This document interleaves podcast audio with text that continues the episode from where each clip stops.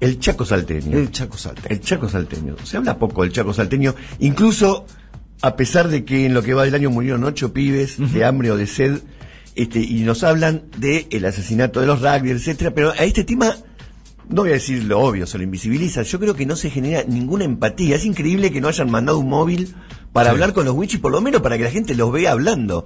Este, los escuche.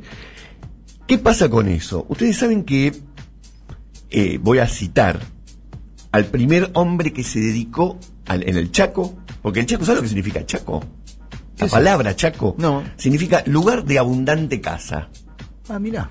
Es decir, que si están desmontando todo, lo que está dejando de ser es un chaco, justamente, toda esa zona. Y el primer hombre que pudo entrar en 1878 y empezar a hacer el mapa de la región, det- detectar dónde hay un río, etcétera, etcétera, escribió lo siguiente. Los bosques impenetrables del Chaco contienen tan numerosa cantidad de árboles, no solo de ricas maderas y útiles para distintas industrias, sino también de exquisitas y apetecibles frutas y fragancias, flores que la más fértil imaginación difícilmente podría concebir otra más hermosa y variada colección. Wow. Está hablando como si fuera un paraíso Sí, sí, sí, total. del Chaco. Un vergel. un vergel, y estaba ya usando la palabra impenetrable. Y luego sigue este hombre enamorado de la región. Dice, lujuriosa y abundante se presenta la vegetación de este suelo virgen a la vista del viajero que con la imagen grabada en la memoria de la extensa y triste pampa del sur, llega a pisar por vez primera las proféticas, poéticas selvas del Chaco. Todo es nuevo en su presencia, desconocidas las plantas que se hallan en su tránsito, y se cuentan por millares las hermosas y extrañas creaciones de una naturaleza que parece haber prodigado sus dones precisamente a una fracción del suelo argentino que hasta ahora hemos desdeñado. Esto escribió este hombre en 1878. Él tenía que hacer un mapa, porque luego de que entraron las fuerzas militares a conquistar el Chaco, lo primero que llevaron fue cartógrafos, porque Claro. justamente había que hacer la división política, etcétera, etcétera. Y además lo compara con, ¿cómo es que dice? Las, las tristes... las- las tristes pampas del sur. Claro. ¿no? Este, porque se ha hablado mucho de la conquista de la Patagonia, poco, poco de lo que ha sido el Chaco, que es de una extensión gigantesca, de lo que ha quedado poco. Mm. Porque el Chaco, el Gran Chaco, no solamente es la provincia del Chaco, no solamente es Salta, incluso llega a territorio boliviano y territorio paraguayo. Es una enorme extensión, habitada por muchísimos pueblos diferentes que se comunicaban entre sí, pero tenían distinta cultura, distintos dialectos. Y todo eso que estoy describiendo fue llamado por los españoles y luego por este, los europeos desierto. desierto. Curiosa concepción de un desierto tenían. Desierto, no se les ocurrió otra cosa.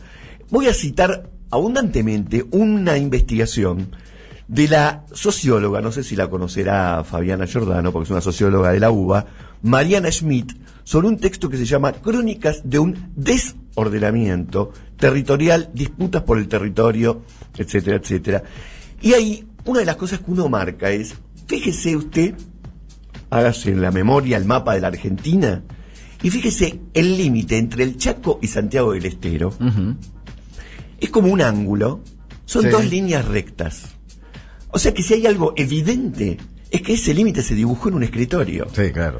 La naturaleza, acá, sac. la naturaleza no conoce las líneas rectas, no, conoce los cuadrados, ni los triángulos. Tráteme de encontrar triángulos y cuadrados en la naturaleza. Bueno, Mm.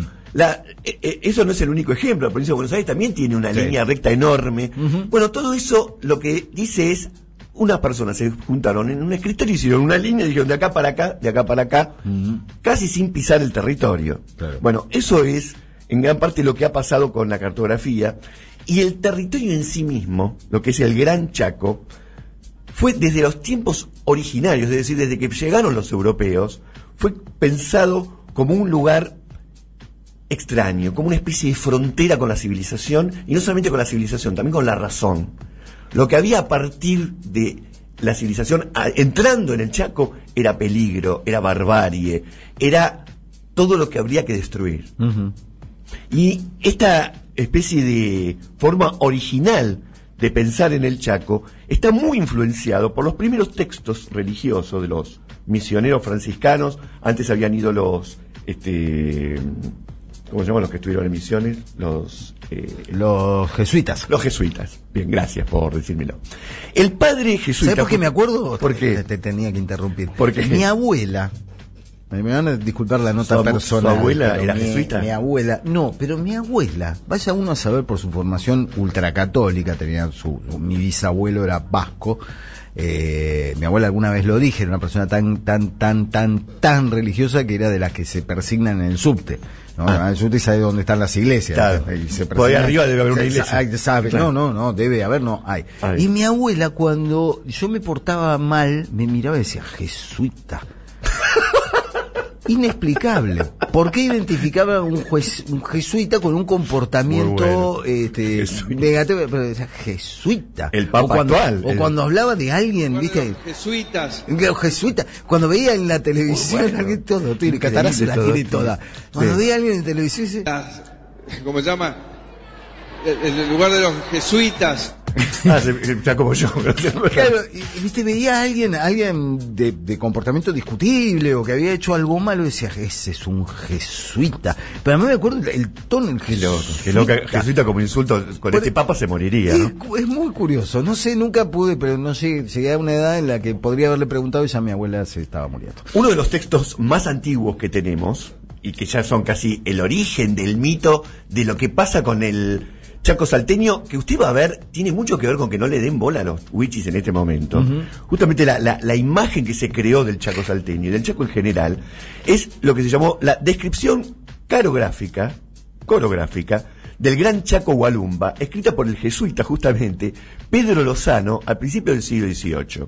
Ahí él explica qué pasó con el Chaco y dice, así concluyó su razonamiento el demonio, y dependiendo de la figura humana, en que hasta allí se había dejado ver y les había hablado, se transformó de repente en un furioso huracán que se fue encaminando a la provincia del Chaco, a donde le fueron siguiendo todos los otros demonios, y allí quedaron los miserables sepultados hasta ahora en las, tinieblas de la infidelidad, sin esperanza de salir de ella hasta que Dios se compadezca. Y de aquí provino hallarse aquella provincia tan poblada y mucho más, cuanto más se va retirando de las tierras españolas. La explicación de este hombre de lo que pasaba en el Chaco es un demonio que se convirtió en huracán y se fue al Chaco. Claro, acá usa el término infidelidad no como alguien que traiciona a su pareja, sino como infieles, que no, que no reconocían la fe católica. Exacto. Y, o sea, una especie de depósito de demonios es la descripción de este hombre. Y en gran parte, me están poniendo una música que me. No, no, muy crack, es muy crack Catarazzo. Es muy crack. Este, de la construcción de la identidad salteña, espero que no me vengan 20.000 mensajes de salteños a putearme, pero parte de la identidad salteña se construyó sobre la idea de una especie de enfrentamiento, oposición a lo que pasaba en el Chaco, a lo que pasaba en el monte. Había una ley municipal, una ley municipal, que ponía como condición que se llamase vecino a aquel que por lo menos haga tres entradas conquistadoras en el Chaco. Si vos no hacías por lo menos tres entradas conquistadoras en el Chaco, no te podían llamar vecino. Eh, no sé si estoy siendo claro con lo que estoy contando. extraño, vecino. Exacto, esto es una proclama con motivo de la jura de Fernando VII en la ciudad de Salta el 18 de septiembre de 1808. Para ser salteño había... Bueno, eso Había, es- había que, había que ir a hacerle una incursión. Exactamente. Y este desierto, recuerdo, muchísima vegetación, muchísimos animales, muchísimas personas. Este desierto, que albergaba a todo el territorio y una multitud de naciones, acá llamamos naciones a distintos pueblos este, originarios, fue en gran medida pensado como una frontera. Es decir, estaba la frontera argentina con respecto a las otras naciones, pero había fronteras interiores. Una era la Patagonia y otra era el Chaco. Frontera que había que conquistar y a- tarea a la que se dedicaron porque existió este discurso entre una especie de oposición entre desierto y civilización. Todo lo que estaba en el desierto era la barbarie. Claro. No, por eso Aunque se refirieran como desierto a todo lo que acabas de describir como un lugar pleno de vegetación. Un paraíso. animal. Un paraíso. Era el desierto. Escuchemos una vez más, porque esta semana lo hemos citado en otra Sí. oportunidad. El himno de vialidad, ah, no. No, no, eso fue la semana pasada. a Juan Bautista Alberdi. Sí. Que re- yo le, le- le digo, por otro lado, tiene escritos espectaculares. Sí, pero sí. con el tema este es fatal. Es un poquitito, un poquitito racista. Para él, la llegada de la civilización lo era todo. Él estaba enamorado de la civilización y le parecía que esta tierra estaba llena de barbarie que había que liquidar. Entonces dice, cuando la campana del vapor haya sonado en estas tierras, él quería que venga la máquina de vapor, Claro. que vengan los barcos de vapor.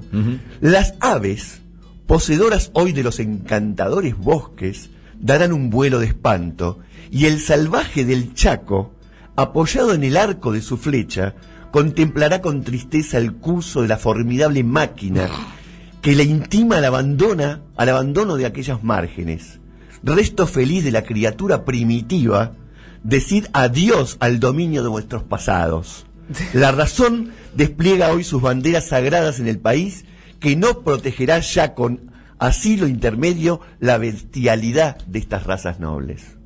Esto lo firmó el señor, Juan Bautista Alberti, que entre otras cosas era... un tipo de lo más La tolerante. Constitución Nacional está en gran parte inspirada en lo él. más tolerante era, vamos a venir con el vapor y las aves se van a ir al cuerno y vos indígena apoyado en tu arco verás cómo la modernidad te pasa por encima. Exacto. Hermoso. Este, el señores primitivos. Esto lo digo porque en un tuit que escribí hace muy poco sobre los ojeros del Salta me contestaron con esto. ¿Qué querés? Que nos quedemos y me ponían fotos Claro. de el hombre primitivo. te, te contestó el alberdismo, digamos. Exacto. El alberdismo El siglo alberdismo está muy vigente y en Salta ni le cuento. Claro. Ni le cuento. Bueno, el primer censo que se hizo en la Argentina fue en 1869. Ujú. Una de las características que tenían los censos es que venían con comentarios. Ajá.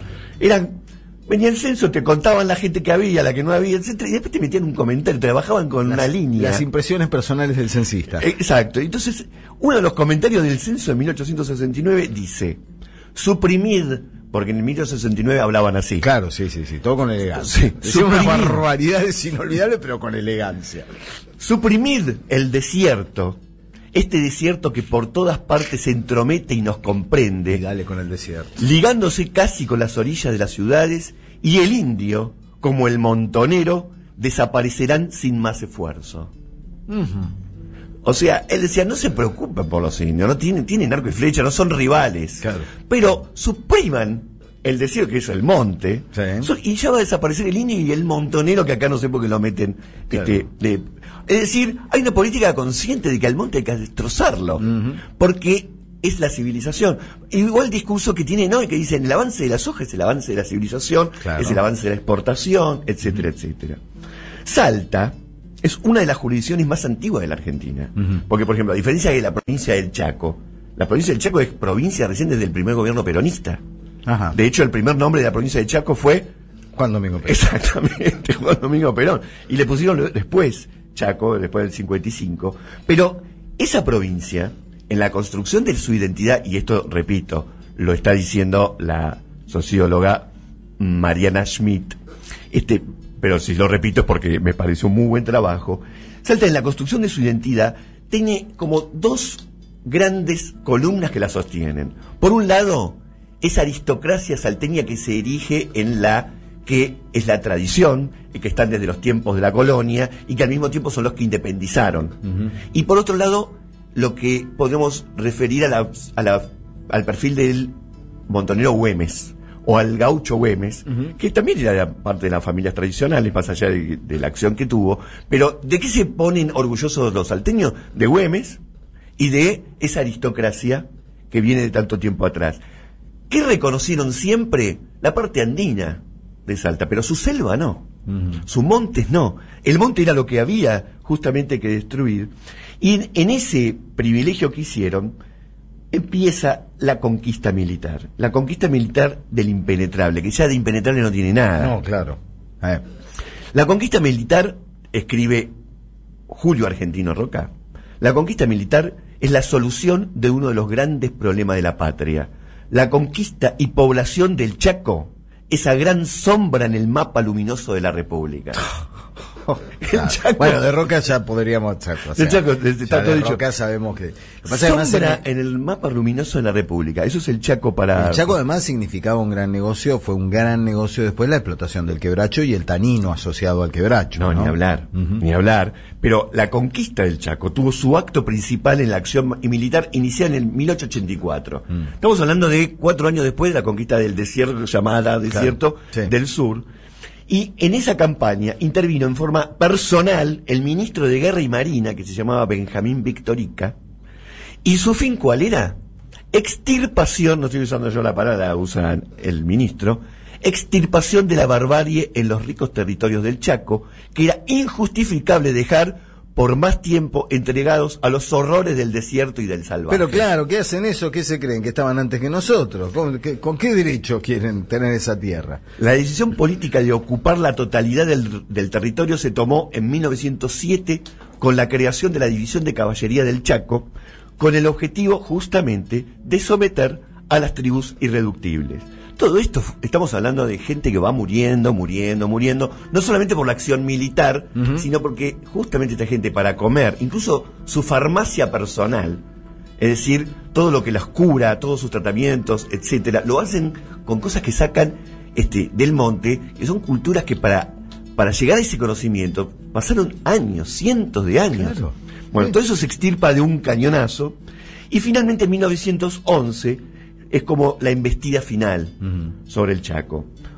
Uno de los tópicos de lo que pasaba dentro de los montes era que esta riqueza del bosque, esta enorme cantidad de cosas que el bosque provee, ¿qué generaba? Generaba la vagancia. Porque el indio se pasaba- Tenía todo al alcance tenía todo. mano, claro. Tenía todo lo que necesitaba porque el bosque se lo daba. Entonces eso genera vagos. Claro. Ahora, si le generaba todo lo que necesitaban, ¿para, para qué? Querían la, la ¿Por- modernidad. ¿Por qué esa mala onda? El padre Rafael Globelli, misionero franciscano, este ya no es un jesuita, que fue elegido, elegido prefecto, es decir, era padre y al mismo tiempo era un militar, escribió, Mamita, qué combinación. las ocupaciones favoritas de los matacos son cazar, pescar, melear, no hacer nada, comer, dormir. ¿Cómo no hacer nada? ¿Y cazar y pescar qué es? No, pero a mí deme eso.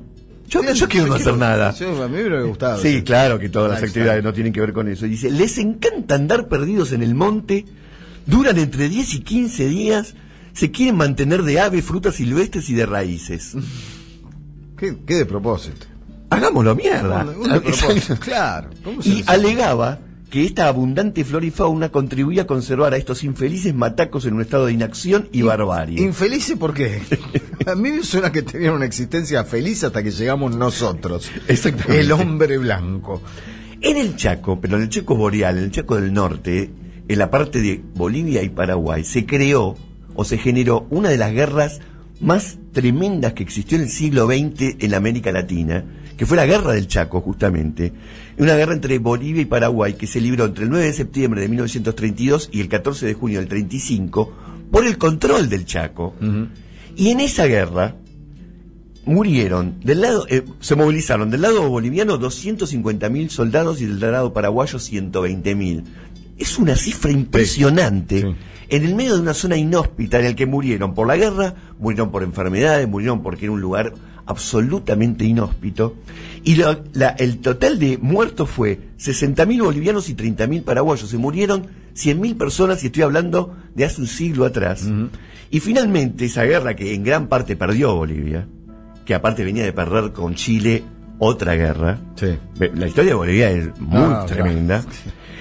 En esa guerra, finalmente se firmó la paz, y ahí es donde intervino el canciller argentino Carlos Saavedra Lamas, que por ese tratado de paz ganó el Premio Nobel de la Paz. Ah, mira. El primer Premio Nobel de la Paz es este hombre, Carlos Saavedra Lamas, después vino Pérez Esquivel, y ahora capaz que viene el equipo de antropología forense. Desconocía ese dato por completo. ¿eh? Bien. ¿Qué le quedó a Paraguay? Tres cuartas partes del Chaco Boreal, un, un cuarto le quedó a Bolivia. Y de la historia actual, de lo que viene pasando últimamente en toda esta región y sobre todo en la parte argentina, se estima que en el Gran Chaco argentino hay alrededor de, todavía, a pesar de todo esto que hemos contado, 200.000 personas, los pueblos originarios. Y se contabilizan nueve pueblos distintos, en su mayoría nosotros los llamamos Wichi y Cuom, pero ellos tienen sus propias formas de, de- de autonombrarse. Y el problema que hay desde que la soja tiene esta enorme demanda del mundo es que lo que se llama frontera agropecuaria se fue corriendo y hay un montón de sectores que avanzan incluso ilegalmente, avanzan con topadoras, agarran esa tierra, eh, talan todos los bosques, plantan soja, exportan y luego lo han como una especie de derecho adquirido. ¿Sabe cuánto territorio han ganado estas personas? Nada más y nada menos que en Salta, desde 1998 al 2018, 1.420.000 hectáreas. 20 años. En 20 años, 1.400.000 hectáreas menos de bosques nativos. Y en la provincia del Chaco, un dato más o menos parecido. El impenetrable, en este momento, si usted va con un dron y filma, hay seis focos de sectores agropecuarios que están talando los bosques para que se meta el tema de la soja. Uno no dice que hay que dejar todo virgen, pero justamente no va en provecho de los pobladores del Chaco y de Salta. Son dos de las provincias más pobres de la Argentina. Claro. Porque este modelo de producción no reparte entre nadie. No solamente perjudica a los pueblos originarios, perjudica a todos, porque es un modelo hiperconcentrado de riqueza. Y las muertes que se están causando, en cierta forma, son porque van quedando aisladas estas poblaciones. Claro. Y su modo, digamos, ancestral de vida está siendo diezmado. Ocho muertes y qué poco se habla de eso. Además, eh, impecable, profe, haciendo historias sobre, sobre esta, esto, porque además, digo, el impenetrable lo han penetrado repetida y violentamente en todo este tiempo, y, y no es solo la tala de, de árboles, que ya de por sí es grave, sino que además el, lo que hemos dicho más de una vez eh, del efecto que produce el, la siembra de soja en la tierra, además de los agrotóxicos, además Exacto, del exacto. glifosato y todo eso, la misma soja, el- el vegetal en sí, va produciendo un eh, empobrecimiento de la tierra progresivo en muy poco tiempo. Entonces, talan los árboles y además agotan la tierra. Exacto, La tierra que queda, eh, queda agotada para sembrar cualquier otra cosa. El comentario suyo me da pie a recomendar un libro que es un clásico para la gente de nuestra edad, pero no sé si los más jóvenes lo han leído, que son, que es el libro de Eduardo Galeano, Las venas abiertas de América Latina, Claro. en el que relata lo que pasa con los monocultivos, lo que pasó con el café, lo que pasó con el azúcar, lo que pasó con las bananas, Claro. esos monocultivos que generan una enorme riqueza en el momento, que no se reparte, y luego queda la tierra arrasada. Sí. A eso estamos yendo. Este, me gustaría repetir el texto de donde he sacado toda esta información. Mariana Schmidt, crónica de un desordenamiento territorial, disputas por el territorio, modelo de desarrollo y mercantilización de la naturaleza en el este salteño. Está en internet, lo pueden leer en forma gratuita. Chaco